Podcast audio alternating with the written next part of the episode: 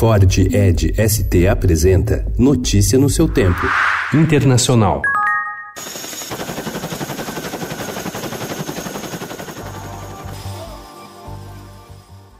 A Coreia do Sul iniciou ontem dois dias de exercícios militares para ensaiar a defesa de uma série de ilhas disputadas com o Japão na costa leste, elevando ainda mais as tensões entre os dois países vizinhos. O ministro das Relações Exteriores japonês, Kenji Kanasuji, qualificou os exercícios de inaceitáveis e declarou que a Coreia do Sul precisava encerrar os exercícios próximos às ilhas Takeshima, afirmando que elas são parte do Japão. Na semana passada, o governo de Seul encerrou um programa de cooperação de inteligência militar com Tóquio, piorando as relações entre os dois países que já travam disputas comerciais e diplomáticas.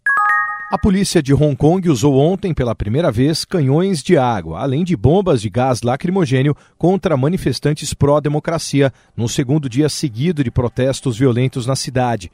Milhões de manifestantes que pediam democracia para a ex-colônia britânica chegaram a um estádio esportivo no porto de Kaohsiung, de onde partiram em marcha. Os atos tiveram início em junho, em razão de um projeto de lei que previa extradições à China, mas acabou sendo suspenso. As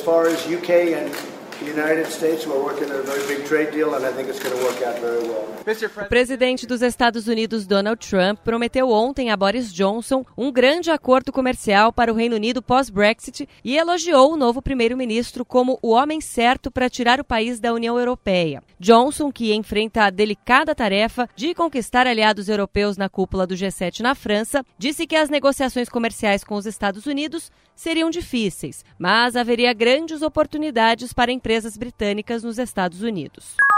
O ministro das Relações Exteriores do Irã, Mohammad Javad Zarif, afirmou ontem que buscar uma solução para o problema em torno do tratado nuclear é difícil, mas vale a pena tentar. O ministro iraniano se reuniu ontem na cidade francesa de Biarritz, à margem da cúpula do G7 com o presidente francês Emmanuel Macron, que considerou positiva a reunião sobre as recentes tensões envolvendo o país islâmico e o seu programa nuclear.